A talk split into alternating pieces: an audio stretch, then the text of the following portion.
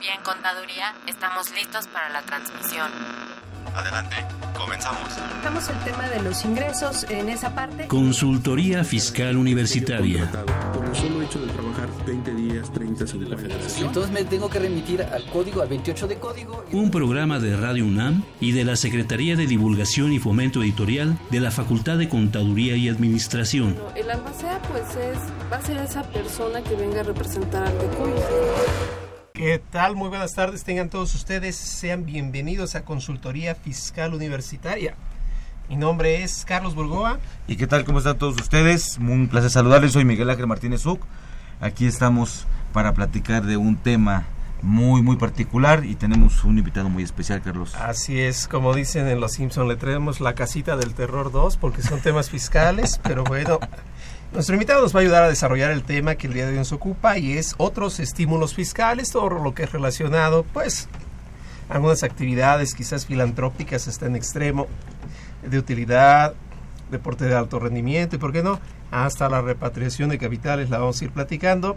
Eh, no seas malito, Miguel, platícanos un poco de nuestro invitado y yo platicaré unos detalles adicionales que Bien, son importantes. pues bueno, para mí es un, un- un gusto volver este, a saludarte, Carlos.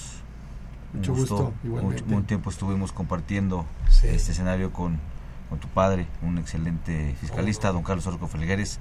Es, nos acompaña hoy en este día el licenciado en Contaduría, especialista en fiscal, maestro en fiscal, Carlos Orozco Felgueres Loya. Gracias, Carlos, por estar con nosotros. A ustedes. Sí, pues bueno, pues qué les puedo decir de la Este, trayectoria de, de, este, de, de- de Carlos, ¿no? El, lo más importante es presidente de Orozco Felgueres y Asociados, este, de Grupo Orozco Felgueres, Fundación Carlos Orozco Felgueres y de el Instituto Orfe, Capacitación e Investigación Tributaria.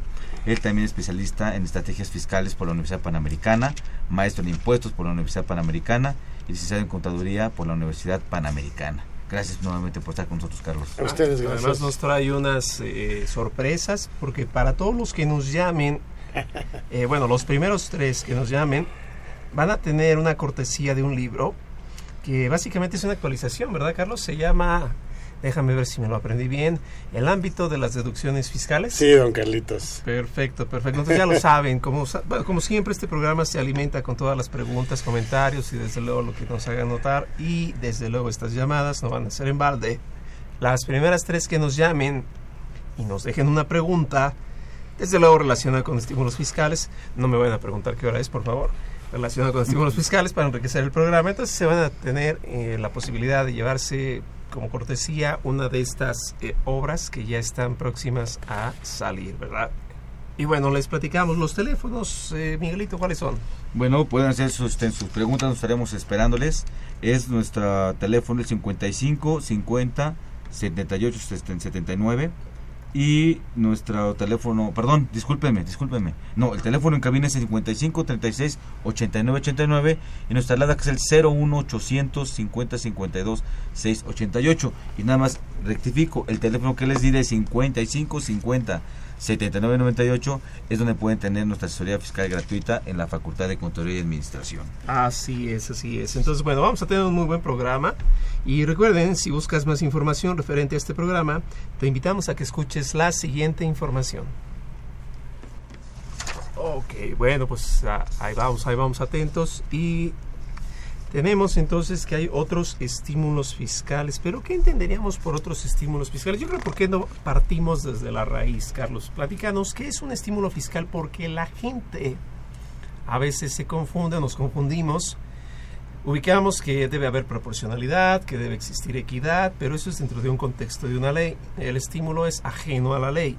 Entonces, bajo esta temática, platícanos un poco qué es un estímulo fiscal y qué tanto le obligan al legislador, y bueno, en este caso más bien que el legislador, la autoridad administrativa. Primero, si está legitimada, y segundo, qué características van.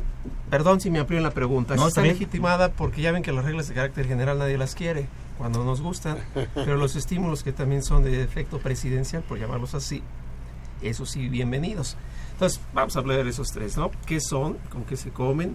¿Qué si le pega esto de equidad, proporcionalidad y pues qué tanto se puede... Pero hay algo más importante, ¿sirven? Esa es la siguiente, pero vamos a ver. ojo. A Sí, ver, ¿no? Carlos, por favor. Yo diría que un estímulo fiscal es la posibilidad de sustituir al Estado en fomentar un sector en donde prácticamente le piden al contribuyente que si le apuesta a ese sector, pues tiene un beneficio fiscal. O sea, el gobierno le dice al contribuyente, ayúdame a fomentar esta oportunidad, este, esta área de oportunidad que yo veo que el país necesita, y te condono, te perdono, te prácticamente Te difiero. te difiero contra tus impuestos.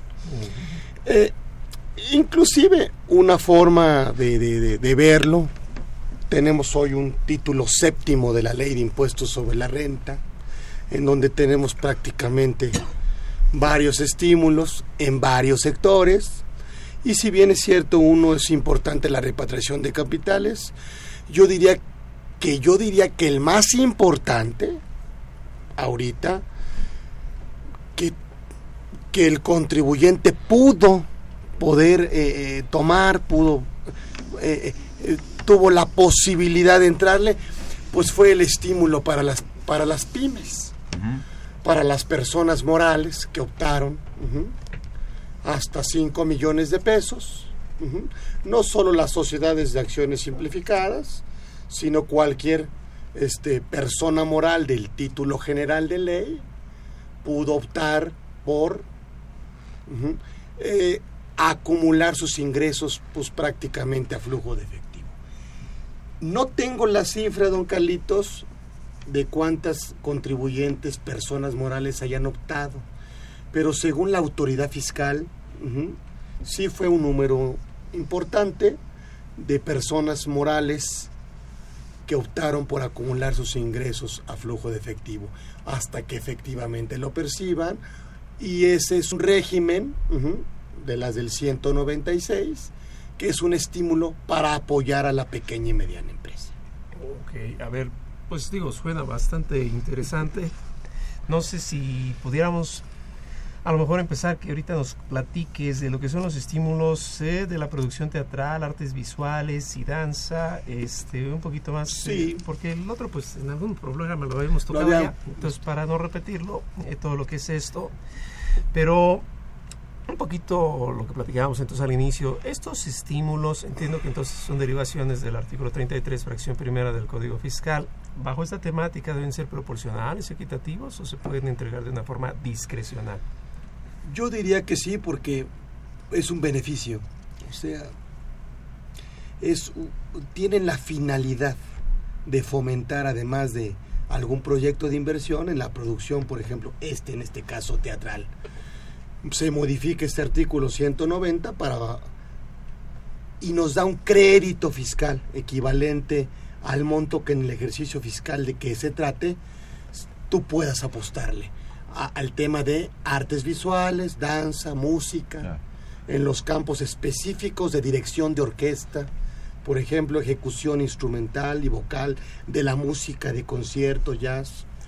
Y este lo puedes matar contra el impuesto sobre la renta del ejercicio y contra pagos provisionales del mismo ejercicio causado en el ejercicio en el que se determina el crédito. Ok, nada más para los que nos escuchan, como dicen ciudadanos de pie, no es crédito fiscal el del cuarto de la- del código, es decir, el que nos liquida, sino es un crédito Sí, es como un, ¿Un un abono, es algo que puedas matar contra tu impuesto. Es decir, Es decir, eh, un crédito que quiere decir que en lugar de pagar el impuesto, puedes aplicar este crédito. Es decir, Claro. y se vuelve un crédito pues simplemente contra los que tienen un pago de impuesto. Me pregunto esto por lo siguiente, y digo, para que no se nos confunda la gente que nos oye. Si ellos están atentos a eso, estaríamos en el artículo 190 de la ley del ISR, que es el que ahorita se comenta. Para ello, pues se crea entonces un, comité interinstitucional. No obstante, señala la fracción segunda que el monto total del estímulo fiscal a distribuir entre los aspirantes del beneficio no excederá de 150 millones de pesos por cada ejercicio fiscal ni de 2 millones de pesos por cada contribuyente. La pregunta que le surge a toda persona es, ah caramba, ¿me van a dar dinero? ¿O es que de lo que yo erogo lo puedo desquitar? Es decir, si yo de por sí tengo una línea de actividad Sí. que es la que me hace deducciones, esta es una más, o me van a dar dinero y por eso se habla de distribución. Sí, vamos a ponerle un casito práctico. O sea, en ningún caso el estímulo puede exceder del 10% del impuesto sobre la renta causado en el ejercicio inmediato anterior al de su aplicación. Y no podrá aplicarse inclusive conjuntamente con otros tratamientos fiscales que otorguen beneficios o estímulos. Pues vamos a ponerle si quieren números. Si yo tengo un monto aportado a millones de pesos, pues tengo un crédito fiscal determinado de esos 2 millones de pesos y tengo yo un impuesto sobre la renta causado del ejercicio inmediato anterior de 18 eh, millones de pesos, entonces tengo un por ciento del, del 10%, tengo un crédito fiscal que sería un millón ochocientos. Y aquí, y la diferencia tendría que pagarla de 8 millones de pesos. Es decir, las, los contribuyentes que solo paguen un impuesto sobre la renta pudieran aprovechar el estímulo. Ok, para todos los que nos oyen, recordemos, ha, ha pasado, ¿no? Cuando uno va a ver al cine películas mexicanas, al inicio hay una leyenda, ¿no? Esta Sí. película se hizo con el beneficio del artículo fulano de tal de la ley del ISR. Ahí aparece. Así como que ya sabemos que además de que va a salir un bichir por seguro, pues lo que seguro también es que esto tuvo un estímulo fiscal. La modificación que se da a este artículo es por el efecto de la, de la música, que dice que es para los campos específicos de dirección de orquesta, ejecución instrumental y vocal de la música, de concierto y jazz. Platicamos un día Susana y yo que pues, si la orquesta de Glenn Miller podría entrar, pues creo que no, ¿verdad? en el conservatorio nos enseñan, bueno, yo que tuve la oportunidad de estar un tiempo, este, la orquesta es pues la cámara, ¿no? El cuarteto, este, el quinteto, no digamos trío porque a lo mejor generamos expectativas distintas, mira. Y si hay deducción, pues más. Ok, y el jazz, ¿por qué no entraría, Carlitos, la, la música, pues dijéramos Los Ángeles Azules o toda la que es popular, de baile y todo eso? Pues, ¿Por qué no? A ver, platíquenos. Inclusive se amplía, entonces te dice que ahora hay que hay que aclarar que es una erogación que se realiza en territorio nacional y, y a través de un proceso que se conjuga creación y realización, así como recursos humanos, materiales, financieros, necesitan al montaje de alguna obra dramática, ¿sí? artes visuales, danza, pues es muy probable que la ópera regrese a este país, ¿no? Pues primero que se escuche, pero Eh, sí, eh, bueno, pero que pudiera eh, tener ese estímulo y por supuesto música en los campos de dirección de orquesta, ejecución instrumental y vocal de la música y jazz.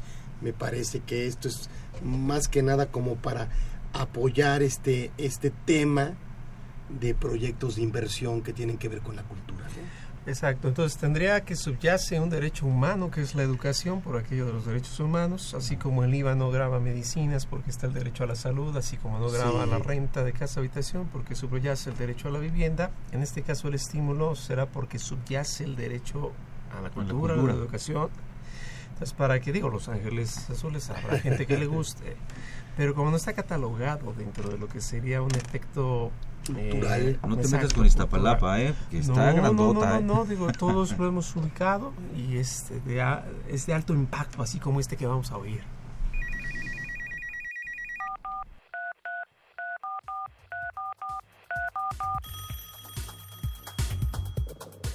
Llámanos, nos interesa tu opinión. Teléfonos en cabina 5536 8989. Lada 01800 5052 688. Facebook fiscal.com.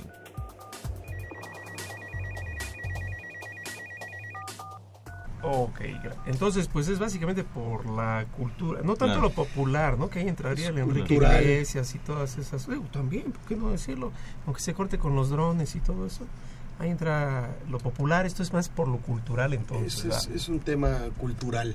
Ok. Es como para, bueno, no es, es para fomentar propiamente pues, la arte visual.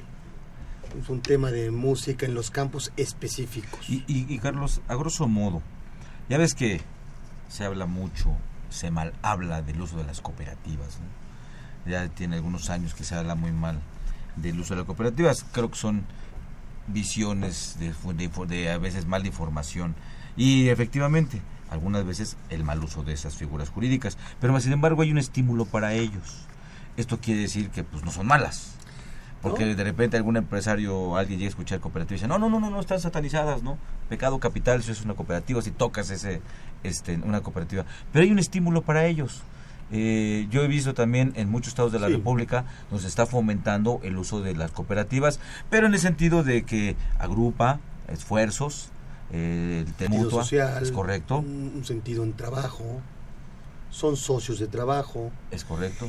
Y yo diría que el principal estímulo que tienen es el diferimiento del pago del impuesto. Eh, en, ese comentario, porque se está, se de hecho está fomentando mucho en el, en el interior de la República el uso de las cooperativas. El mismo Estado lo está, yo, lo he escuchado, lo ha fomentado el uso. ¿Qué estímulo tienen ellos, este, Carlos? Eh, eh, el estímulo que tienen ellos es prácticamente que si no distribuyen la utilidad, no pagan impuesto. O sea, la posibilidad de diferir el pago del impuesto. Ah. Siempre y cuando hagan pues, inversiones. Ahí es un estímulo diferente. Ahí, ahí no hay un perdón de un pago, sino es un diferimiento. Sí, no hay un perdón, no hay una eh, no hay una quita de ese pago de impuestos, simplemente te dice es un régimen de reinversión.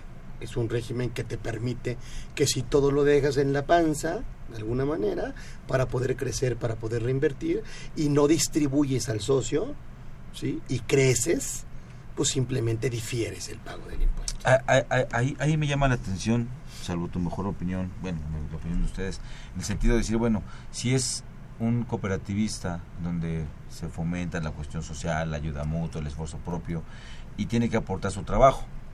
Nos referimos al, al distribuir sus rendimientos. Eh, la ley le permite eh, distribuir los rendimientos, pero para que también para que subsista, porque se está, está, aportando su trabajo ahí en la cooperativa. Si no los si no los distribuye, pues de qué viviría vamos a hacer en su día a día, ¿no? Ya no hablemos de generar una ganancia, unos, o distribuirse algo para para enriquecerse, simplemente para su día a día. ¿Podría ser eso, Carlos? Sí, lo importante, como dicen en materia fiscal, es parecer. o sea, eh, la estética. Es decir, la estética de la figura con ese propósito social, que se unen sus esfuerzos, que se conjugan sus talentos para, pues para hacer un proyecto, si está dentro de su propia ley, de la ley de mercantil.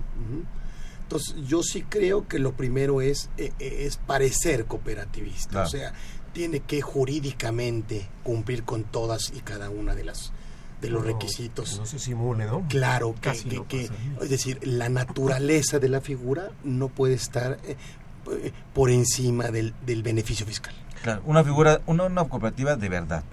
Ahora, habría que contextualizar quizás para lo que nos escuchan por los tres tipos de cooperativas que hay, ¿no? Los de producción, los de consumo, los de ahorro y préstamo. Por ejemplo, en el Bajío, que es muy común, el ahorro y préstamo y es el ejemplo yo creo más vivo ¿no? de, la gente que llega a trabajar ahí porque incluso hasta es efectos de seguro social que se deben asegurar pero los que trabajen ¿no? Es decir un trabajador socio o un socio hecho trabajador más no así los demás. Ese es un beneficio entonces en el pro del artículo 25 constitucional incluso ¿no? que dice que van a concurrir al desarrollo económico los tres sectores público privado y social. Y el chamba del Estado fomentarlo, ¿no? Efectivamente, de ahí que el 31, fracción primera, establezca que la posibilidad de hacer este tipo de beneficios obedecen al desarrollo, justa distribución de la riqueza y todo aquello, nada más no se acuerden de Duarte, pero fuera de eso, justa distribución de la riqueza y que todo vaya saliendo adelante. Ok, tenemos dos preguntas, no sé si aquí, bueno, dos preguntas que han llegado. sí, muchas, muchas gracias, se han hecho favor de, han llegado más, ¿no? de llamarnos. Ahorita vamos comentando. Y vamos comentando respecto del tema, ¿no? Que nos, que, nos atiende el día de hoy, que son el tema de los estímulos fiscales. Nos a favor de llamarnos Fernando Ramírez Gutiérrez. Y él pregunta, ¿qué estímulo fiscal se tiene en la compra de activo fijo? la deducción inmediata. La deducción inmediata para contribuyentes que tienen hasta 100 millones de pesos en el ejercicio inmediato anterior de actividades empresariales, ingresos por actividad empresarial, tienen la deducción inmediata. Eh, obviamente, eh, ahora, ¿qué requisitos tiene? Eh, tienen que ser eh, activos eh, nuevos, pero pueden importarse usados. O sea, puedes importar usado e inclusive la autoridad ya se ha manifestado en donde si otro contribuyente no ha utilizado ese activo fijo y se puede comprobar, lo puedo yo comprar, inclusive adquirir eh, con un contribuyente aquí en el país. Ajá. Eh, que no entra, entran todos los activos fijos, tenemos la lista que nos da con porcentajes obviamente eh, permitidos. El gobierno inclusive actual nos, nos lo amplió hasta 2018 para darnos más, más beneficio y lo único que no se puede adquirir en deducción inmediata eh, son los automóviles, inmobiliario y equipo y bienes usados, salvo que sean de importación o de primera utilización en, En el país. en el país. Eh, entonces, ¿qué diferencia tiene con la deducción normal? Pues un porcentaje, por supuesto, mayor en el mismo ejercicio, no tendría que estar pagado y se toma desde el mes de adquisición, diferente a la deducción normal, que es desde el año de utilización o al ejercicio siguiente por meses completos. El monto original de la inversión máximo deducible, obviamente por el porcentaje permitido, o uno menor, sí, eh, pero lo puedes cambiar a uno menor y lo tienes que conservar al menos cinco años. Muy bien. Entonces, esa sería la diferencia, pero seguiría hasta 2018. Muy bien. Y hay que llevar un registro, por supuesto, especial de las deducciones que se toman de manera inmediata. Ok, yo creo que vale la pena apuntar porque luego, como bien lo platicaba Carlos ahorita, se disfraza mucha gente de cooperativista o incluso, ¿por qué no?, lo que está de moda, la venta de facturas. Si en todos estos contextos falsos, vamos a ponerlos así, que quizás yo como cliente no lo conozca y me acerco de forma muy, pues, eh, como dicen los italianos, in bianco, ¿no? O sea, muy light, muy en serio. Esto, si ellos en verdad se dedican a eso, deben hacer uso de estos estímulos. Un efecto de facturación disfrazada nada más para bajar las utilidades de alguien más que vende facturas se puede denotar por la falta de uso de estos estímulos, que si bien no es obligatorio adoptarlos, Claro. la lógica del país hace notar que nadie tiene holgado dinero y nadie está peleado con su dinero. ¿no? A ver, aquí viene otra pregunta y esta nos la hace Elizabeth Garduño, de esas preguntas diádicas, ¿no? Que dice, ¿dónde encontrar el fundamento legal para encontrar un estímulo y si genera obligaciones y derechos? Ta, ta, ta, ta. Pues Ya, ya lo veníamos platicando, ¿no? Sí, aparte tenemos varias disposiciones de estímulos fiscales, tenemos la ley de ingresos de la federación, donde tenemos algunos estímulos fiscales, medularmente en su artículo 16, hay algunos estímulos fiscales. Sí, que va variando 16, 17. ¿no? Así es, sí, en este año eh, vuelve a ser el de artículo 16.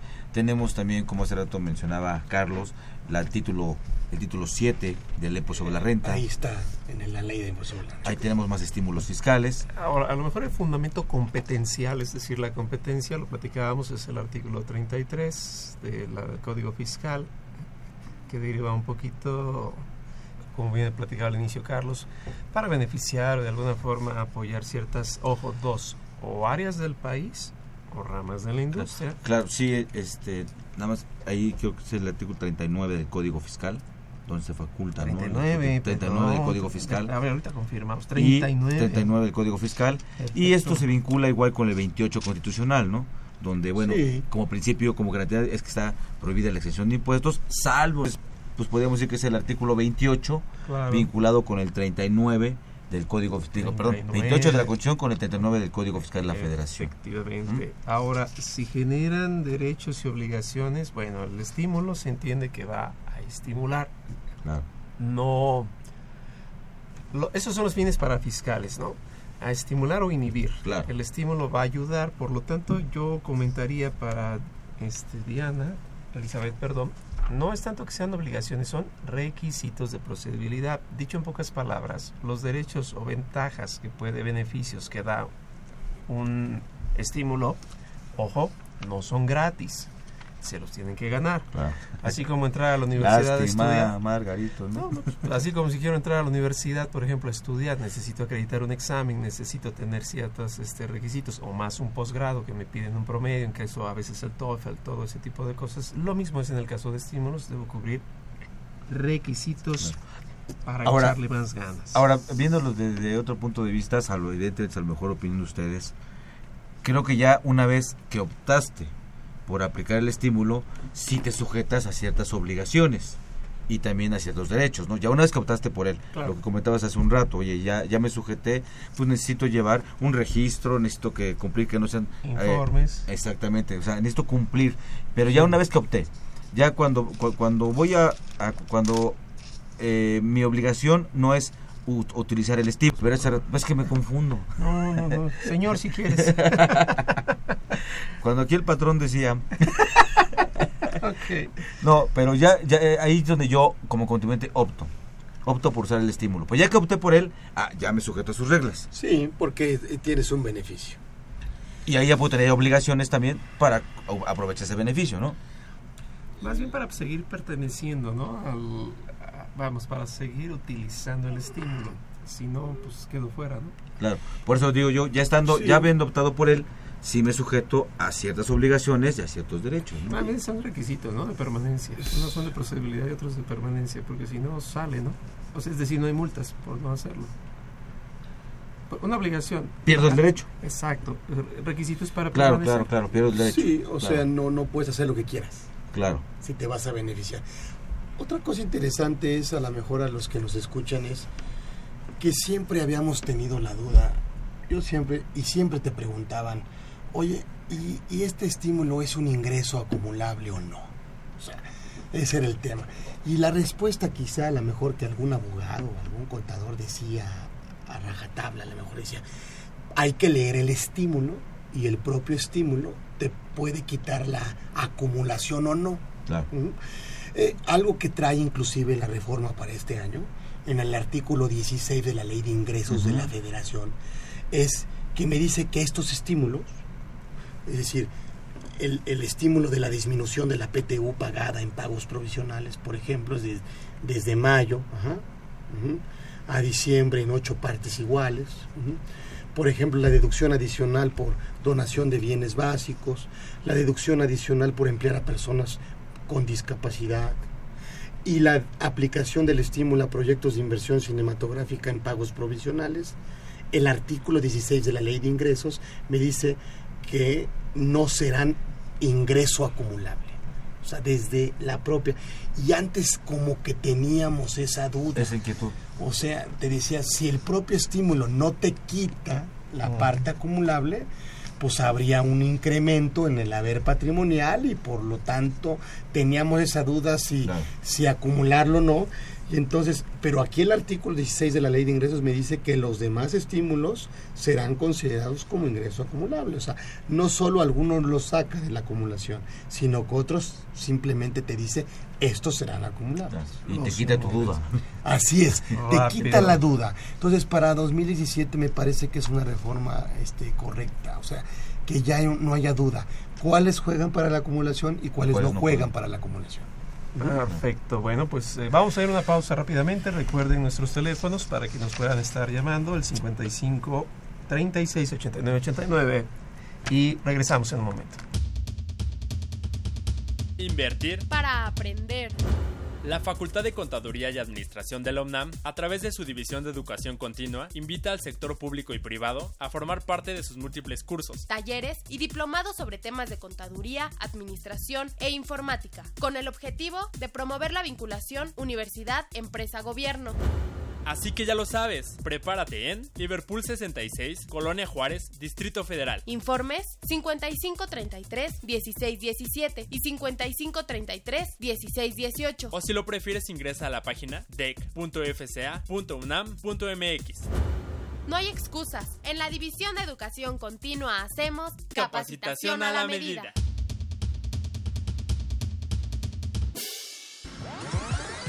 Los invitamos a que nos vean en la radio. Y nos escuchen por televisión. Consultoría Fiscal Universitaria. Y fiscal.com. En el 860 de AM y en la barra de Mirador Universitario Coahuila. Abordamos los temas de tu interés como impuestos sobre la renta, declaraciones, testamentos, pensiones, seguridad social, estímulos fiscales, discrepancia fiscal, régimen de incorporación fiscal, entre otros temas. Con destacados especialistas en la materia. Los miércoles por Radio UNAM. Los jueves por internet. Y los sábados por TV UNAM. Véanos en radio. Escúchenos por televisión. Tenemos entonces ya, aquí nos agarraron platicando del tema, entonces estábamos hablando de los estímulos. Carlos, no seas malito, a ver, para los que nos escuchan, platícanos todo el catálogo de estímulos que ahorita pudiéramos mencionar. Con mucho gusto, ya, ya hablamos del estímulo fiscal eh, a proyectos de artes visuales, danza, música. Tenemos eh, otro que habían quitado, o sea, que habían quitado en 2008, que re, inclusive regresa, que es todo el estímulo fiscal a la investigación y desarrollo de tecnología. Uh -huh. Este estímulo eh, para esta inversión eh, equivale al 30% de los gastos e inversiones realizados en el ejercicio en investigación o desarrollo de tecnología. Este crédito fiscal obviamente también te dice que no será acumulable para efectos de dicho impuesto y me parece interesante uh -huh, que le apuesten a estas empresas ajá, que, que, desarrollan tecnología, obviamente eh, autorizadas por un comité interinstitucional, ajá, donde estará obviamente pues, sentado el CONACYT, uh -huh. pero pues todo eh, este estímulo eh, es de 1.500 millones de pesos por ejercicio y, y, de 50 millones de pesos por contribuyente. Entonces me parece que ese es el, ese es el principal estímulo, es el, el estímulo más importante en, a nivel monto. Uh -huh.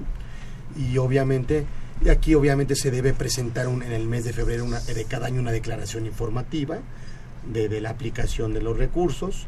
Y este es el estímulo que a mi parecer este, es el más importante, el de desarrollo de investigación y desarrollo de tecnología, uh -huh. que regresa, que lo habían quitado y que regresa a, a, al país con este gran eh, eh, con este gran beneficio ajá, y obviamente el monto eh, luego tenemos por ejemplo uno nuevo que no teníamos mmm, y quiero pensar que, que, los malos resultados en las olimpiadas mm. hicieron pensar al legislador que necesitaban apostarle al contribuyente que le apostara a este al deporte de alto rendimiento entonces se da un crédito fiscal aplicable contra el impuesto sobre la renta ¿sí? de 400 millones de pesos en alto rendimiento, limitado a 20 millones de pesos por contribuyente eh, en proyecto de inversión y de programa, a todos los contribuyentes que obviamente eh, y si inclusive se puede, se puede autorizar un monto superior al límite de 20 millones de pesos al contribuyente que obviamente le apueste eh, dentro del ámbito del deporte a este alto rendimiento. Obviamente habrá un comité también inter, interinstitucional donde estará sentado Hacienda, donde estará sentado la CONADE, ¿eh?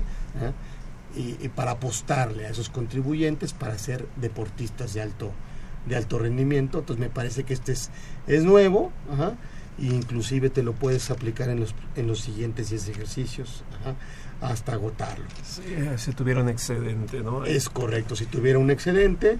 Okay. Luego me parece otro que es el estímulo fiscal relativo a equipos de alimentación para vehículos eléctricos, que este, este artículo 204 no solo le apuestan a la parte de la inversión en, en, en la parte del auto, no. que queda 175 en el auto normal, pero si el auto es híbrido o eléctrico, eh, eh, aumenta a 250 mil pesos eh, el monto de deducción, de deducción y, y, obviamente le apuestan al contribuyente que además haga inversiones para en el mercado de estos equipos de alimentación. estos equipos de, son caros. De vehículos eléctricos, inclusive en algunos centros comerciales ya vemos que los coches se están conectando, ¿sí? Y entonces, bueno, pues este, este tema de esta nueva tecnología, pues hace que, que se estimule esta, estos equipos de alimentación de energía eléctrica debido a que pues, pues no, no hay suficientes vehículos y los consumidores pues no compran vehículos porque pues son caros y no hay estaciones de recarga claro. suficientes. Entonces, si tú eres un contribuyente que le puede, quieres apostar a eso, pues también tienes este este beneficio del, Y ahí vamos, del ahí vamos a 204, que es un eh, crédito del 30% del monto de la, de la inversión. Obviamente tiene que ser una inversión de manera fija en lugares públicos y tiene que aplicarse contra el ICR a cargo. Y también te dice que no será acumulable para impuestos sobre la renta. Entonces este también es un, es un estímulo nuevo, ya vimos que el, Estado pues, quiere impulsar el, el- el deporte de alto rendimiento, porque no es para cualquier deportista, sino es para deportistas de alto rendimiento, y toda la estructura, la infraestructura para apostarle a autos eh, que ayuden al tema de la contaminación, ¿sí? O sea, no solo en la parte de la inversión, sino eh, en la parte también que si tú ya haces la inversión, tengan lugares fijos y públicos para poder accesar a la, a la, a la parte eléctrica. Así es, en Para que te cargues. Ahí Sí. sí. Ya así como es a Teotihuacán, ya no. no, no, no, pues ya no es ir Que tan lejos. Centros de recarga aquí también. Pero lo, lo que dice Carlos es bien cierto. Se estimula tanto la adquisición de- del vehículo, que es desde el motivo de la inversión, y a la par se está estimulando al, ¿cómo lo podríamos llamar? Quizás burdamente el productor o el que va a comercializarlo, porque bueno, puede haber varias etapas previas. Ahora, dentro del deporte de alto rendimiento, me llama un poquito la atención porque si leyéramos el capítulo 9, 10, perdón, así tal cual se muestra, pues confunde, ¿no? Dice del estímulo fiscal al deporte de alto rendimiento y quizás en el título pudiéramos pensar hospedajes y todo. No, nada más se dedica a lo que son las instalaciones. ¿Qué es un deporte de alto rendimiento? Nunca nos lo define. Se refiere solo a las instalaciones y que no sean de lucro. Quiere decir que si yo pusiera un gimnasio, ¿sería un deporte de alto rendimiento? Y la respuesta es no. Pues es más social y estético, ¿no? Sí, claro. ¿Qué es un el deportista famoso, de- eh, eh, digo, patético, ¿no? Como dice, el gym, ¿no? Sí, no. nada, o sea, Cu- Cuando vemos, por ejemplo, que la selección nacional lo que juega, y olvídense de los resultados, está tanto en frío como en calor, como en las zonas secas, eso es un deportista de alto rendimiento, el que rinde en diversos campos, ¿no? Y propiamente pues es el cúmulo de una alimentación. Bueno, por ahí no va, va por las instalaciones. ¿No? Sí, habla de infraestructura, instalaciones deportivas, deportivas altamente especializadas, que lo que no que es altamente, lo que no es bajamente, no, no, no- Claro. no le entiendo, y programas diseñados para el desarrollo, entrenamiento y competencia de atletas mexicanos, habla mexicanos de alto rendimiento. Yo creo que tiene que estar autorizado o evaluado por la CONADE, ¿no? Pues eh, podría ser por la CONADE, podría ser Pero no lo pide. otra- No, no lo pide. No lo pide, pero yo creo que tendrás que, al ser un estímulo, Justificarlo tendría la carga de la prueba. Es más, Quien lo aplique, ¿no? inclusive el estímulo no lo dará, obviamente, el, el gobierno, que- si no compruebas que va a ese Claro, destino. ¿no? O sea, me parece que el destino estará, una vez que el gobierno te dé ese apoyo, pues tendrá que, pues él autorizará. Perfecto. Hay un listado, ¿verdad? Que se tiene que publicar esto, según esto, cuándo debe ser y de qué consta. Sí, este se tiene que presentar una declaración. O, pero de la autoridad, me refiero de la autoridad. Sí. El, el listadito, ¿no? Que publican en el diario oficial. Y es la fracción tercera, ¿no? El comité interinstitucional va a Sí. publicar, ¿no? Va a publicar y está formado ah, pues por Hacienda, ¿no? Claro. Por la CONADE. Entonces yo creo que en esa autorización pues está más que claro que tendrán que verificar que se cumple con el propósito del estímulo, o sea, no se trata de beneficiar para que no pagues impuestos, se trata de darle beneficio a ese sector, o sea, ver el más por el menos. Oye, Carlos, ¿y algunos estímulos no tan específicos que pueden ser más genéricos a la, al volumen de contribuyentes? Sí, o sea, tenemos, por ejemplo, el que siempre hemos tenido, eh, por ejemplo, la exención de, del ISAN, ¿sí? que se mantienen, siempre hemos tenido eh, en la enajenación e importación de automóviles propulsados por baterías eléctricas recargables, este siempre se ha mantenido. Eh, tenemos, por ejemplo, yo diría que en eh, el estímulo fiscal, por ejemplo, del artículo 23 del, de la ley de ingresos para el RIF, por ejemplo, de pagar el IVA y el IEPS por las operaciones realizadas con público en general, de acuerdo a una tabla de porcentajes. Tenemos una reducción del mismo IVA y IEPS de acuerdo a los años de permanencia y se mantiene para, para todos los empresarios chiquitos, para los el régimen de incorporación fiscal que vino a sustituir al tema de los repecos, Los del repecos. régimen de pequeños contribuyentes, se mantiene el límite de ingresos de 300 mil pesos para la aplicación de la reducción al 100% sin importar el periodo de permanencia. O sea que si el RIF no pasa de 300 mil pesos de ingresos en el año, prácticamente siempre tendría el beneficio. Entonces, este estímulo del RIF pues me parece interesante. Eh, Por ahí uno de, por ahí uno de perecederos también, ¿no? también de perecederos, también se... eh, eh, eh, eh, ahora, el tema importante es todo el tema de medidas administrativas en materia Ajá. energética, por ejemplo, todo el tema de... Y, y, pues también eh, se, se mantiene, ¿sí? Este impulso. Yo diría que el principal, eh, que lo habíamos comentado, ¿sí? O sea, eh, la deducción inmediata. O sea, también es un estímulo que va hasta 2018, que es, ya lo comentaste, el tema de cooperativas, y ahora todo el régimen fiscal de acumulación de ingresos del 196 para las pymes. Me parece que es un régimen sí estimulante, porque les quitan la contabilidad electrónica y les quitan la DIOT, la declaración informativa de operaciones con terceros. Y el pagar a flujo, ¿no? El- al cobrar. Sí. Ahí No solamente a flujo, sino al cobrar. Ya, ya no pagas sin haber cobrado. Inclusive, y siendo persona moral, inclusive que quitas todo el tema de costo de lo vendido. O sea, regresas al esquema anterior de compras pagadas. Entonces, me parece que si tú eres una empresa chiquita, en ese esquema, pudieras tener. Entonces, yo creo que es un, es un estímulo importante que, que, que, que está para este año. Eh, de hecho, se muda un poquito más bien, ¿no? Porque si no se los piden es porque la información ya la, ya la obtuvieron. Los sistemas van funcionando.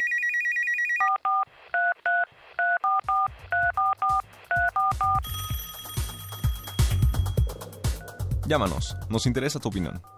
Teléfonos en cabina 5536 8989. Lada 01800 5052 688. Facebook fiscal.com.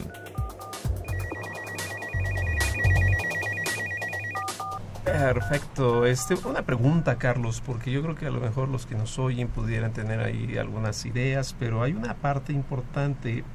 Mm, estos estímulos se pueden conjugar, se pueden de alguna manera algo así como que acumular y, y que se haga un paquetotote de beneficios o cómo lo podríamos llamar en ese aspecto.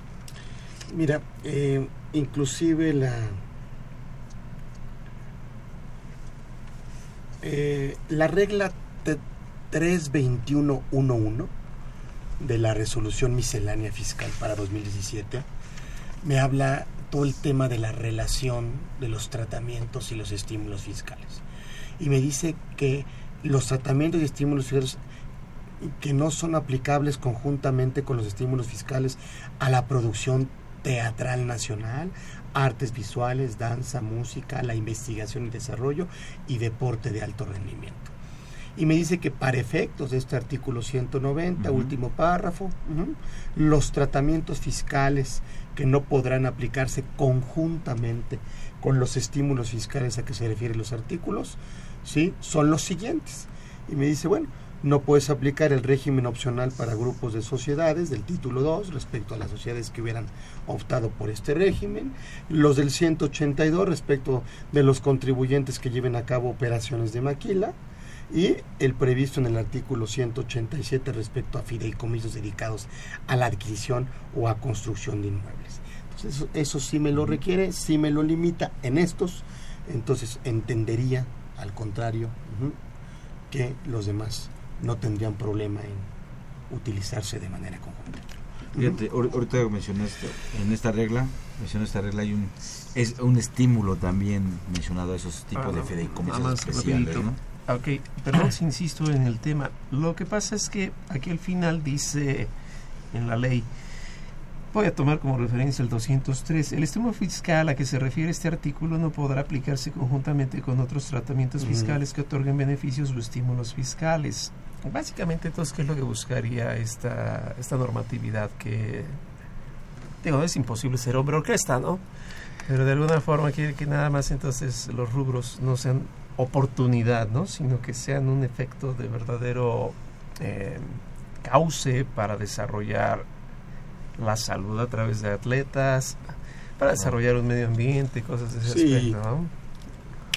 Que pudieran por ahí este favorecer. Perdón, te Claro, interrumpí. no, pero también hay unos que, por ejemplo, el, el- el- el- el estímulo que viene con la con una de las preguntas ¿no? que nos hacen, el estímulo para contratación de adultos mayores.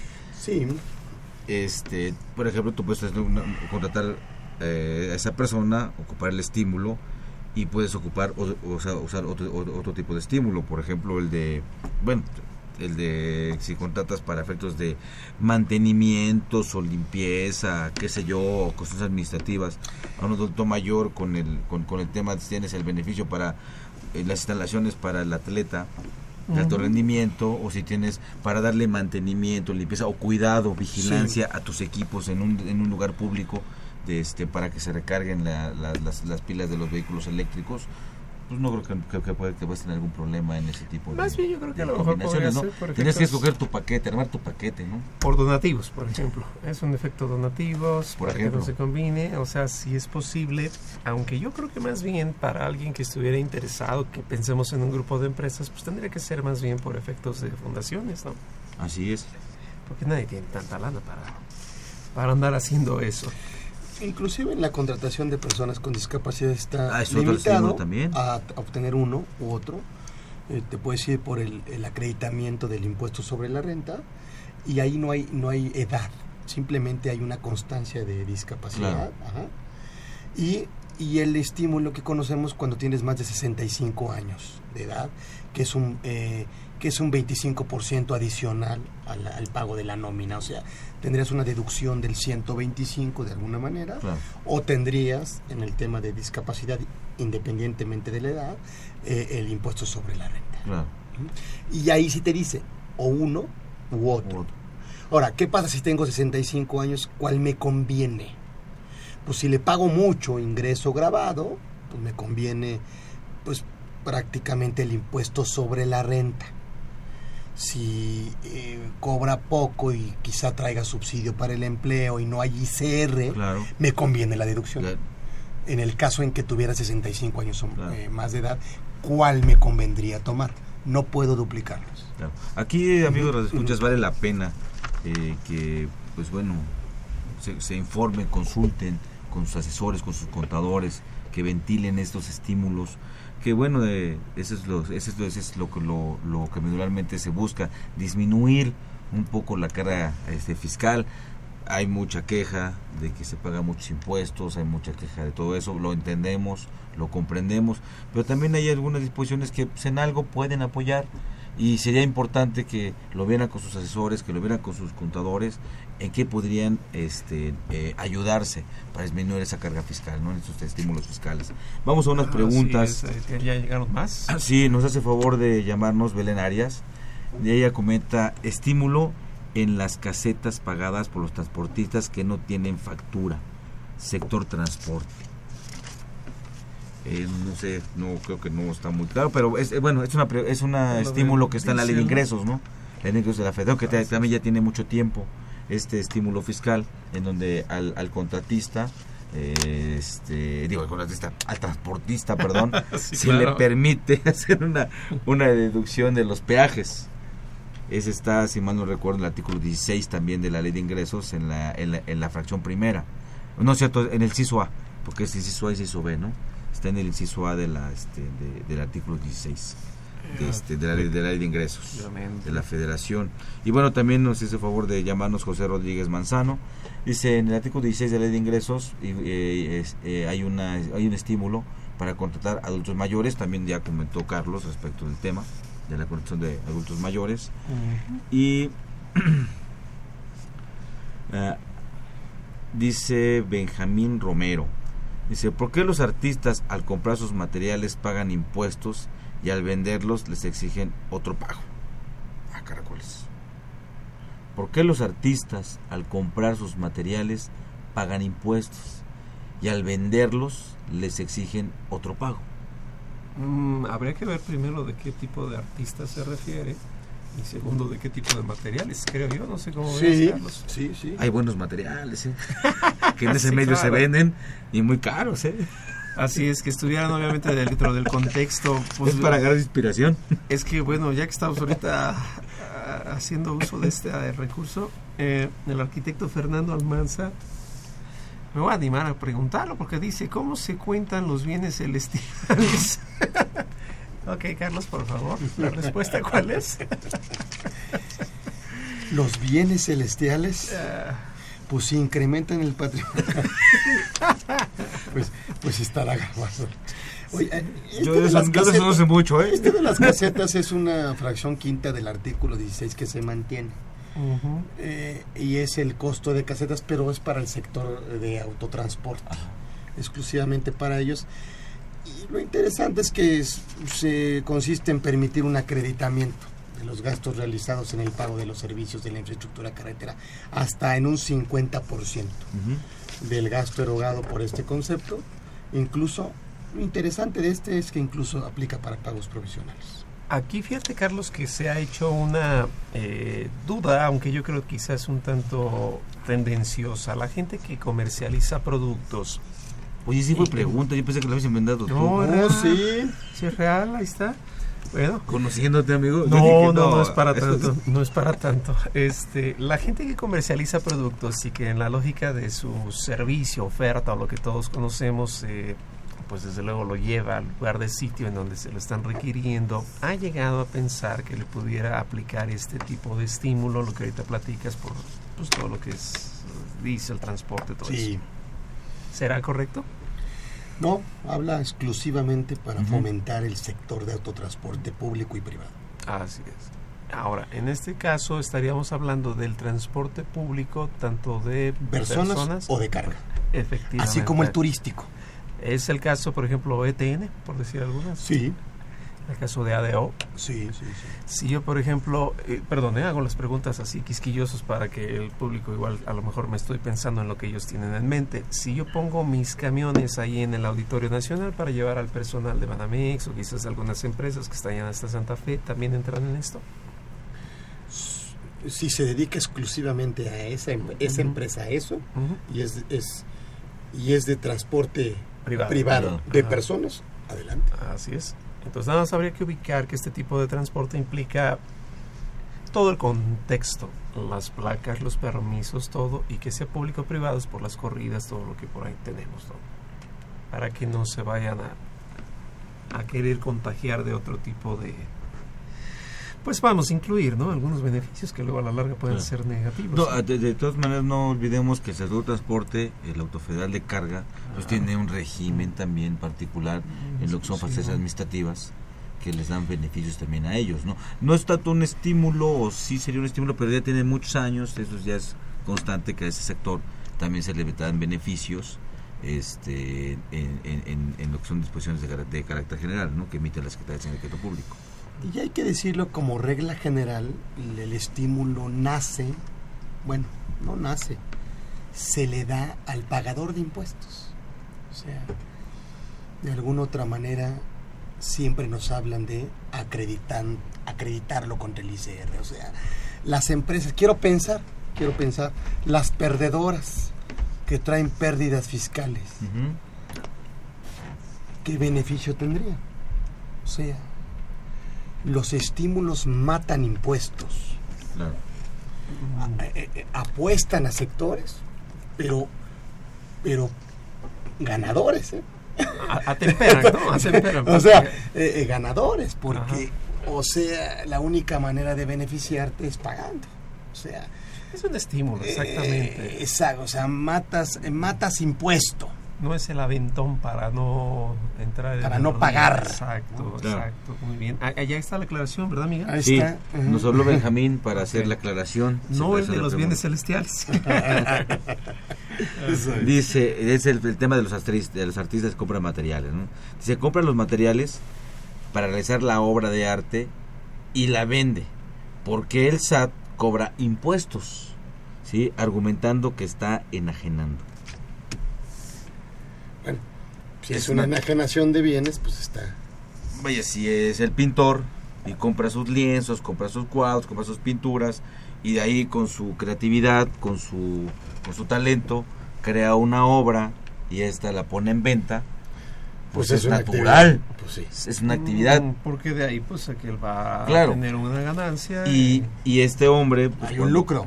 Cuando compra su, su- todos sus productos, sus pinturas, depende del tipo, sus pinceles, todo lo que tenga que comprar, pues son, son los insumos, pues cuando los compra, pues están grabados, algunos por, por IVA, o según lo que esté comprando, es decir, y pues tiene que comprar, tiene que pagar el impuesto, ¿no? No, es una actividad exenta, ¿no? Claro, y cuando él ya creó la obra y la vende, pues es una enajenación de, de un bien. Y me parece que confunde lo que graba el IVA y lo que graba renta.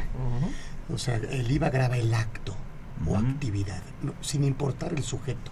Claro. Y el impuesto sobre la renta graba al sujeto. Claro. O sea, o- o- o, eh, estoy de acuerdo que, oye, compro la obra y está, bueno, pues esa compra está grabada con IVA por el acto mismo. Claro. Y sin importar quién lo adquiera. Y cuando ya lo vende, graba al sujeto. O sea, me parece que para efectos de IVA, pues es que está claro y para efectos de renta, pues está también. Claro, está enajenando y si él gastó en insumos Así 10 pesos es. y lo vende en 30, pues, Pues sí, evidentemente pues tiene hay una, una ganancia, ganancia, de 20. a menos que venda a costo, ¿verdad? Claro que no creo. si hace negocio, pues tendrá que pagar. Claro. Yo, yo sé que es de un impacto, ¿no? Porque estos sectores en algún momento, perdón, sectores, estos contribuyentes en algún momento por reglamento del SAT se han beneficiado en la manera que pueden pagar con obras sus contribuciones. Digo, no es un efecto genérico Claro. para que ahorita que nos escuche no crea que es inmediato. Se requiere obviamente algo muy preciso.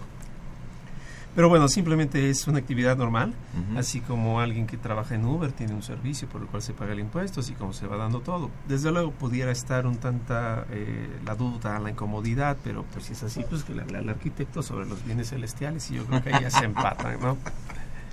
Perfecto. Carlos, entonces ya estamos casi llegando al final, pero no sé si tuvieras algo que comentarles a los que nos escuchan, algún efecto importante, algún tip, algo que tú quieras compartirles. Eh, conocer los estímulos, ver si podemos utilizarlos dependiendo. Primero la actividad, primero la naturaleza o, o la, el origen de la actividad y ver de alguna manera en dónde podemos eh, utilizar. Lo más importante es que pues es legal. o sea, no estamos hablando de una planeación fiscal agresiva, estamos hablando de algo que la autoridad si cumples con los requisitos, lo permite, o sea, la ley lo permite.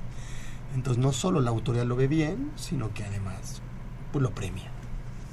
Excelente. O sea, me parece que es algo seguro y, y puede ser rentable. Claro, pues ¿No? puede ayudar a la admisión de pago del impuesto. Perfecto. Recuerden que Carlos, Carlos eh, está ahorita ya por publicar su libro, bueno, obviamente en lo fiscal, es eh, el ámbito de las deducciones fiscales. Él también es autor de Puntos Finos. Hoy nos obsequió tres eh, originales para mañana en, en televisión. Tendremos más sorpresas respecto de esta obra. Y pues no nos queda nada más que agradecerte que hayas venido por aquí gracias hoy. a ustedes. Muchas Gracias, gracias, maestros. gracias. Gracias, maestros. Y pues aquí estuvo conmigo Miguelito.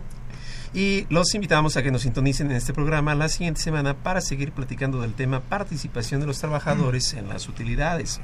Agradecemos a nuestro invitado y esta fue una producción de Radio UNAM. En los controles estuvo Socorro Montes, en la producción por parte de la Secretaría de Divulgación y Fomento Editorial, Nezahualco de Tuljara, Alma Villegas, Tania Linares, Miriam Alejandra Jiménez, Juan Flandes, Juan Carlos Serrano y Guillermo Venegas.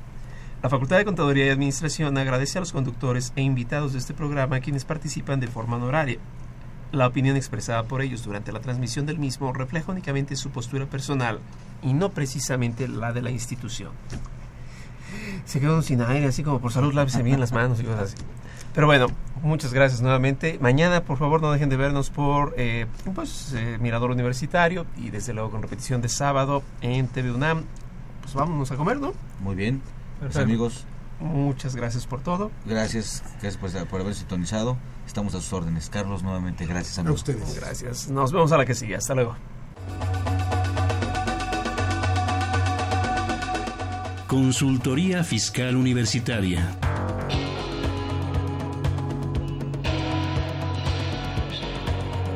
Un programa de Radio UNAM y de la Secretaría de Divulgación y Fomento Editorial de la Facultad de Contaduría y Administración.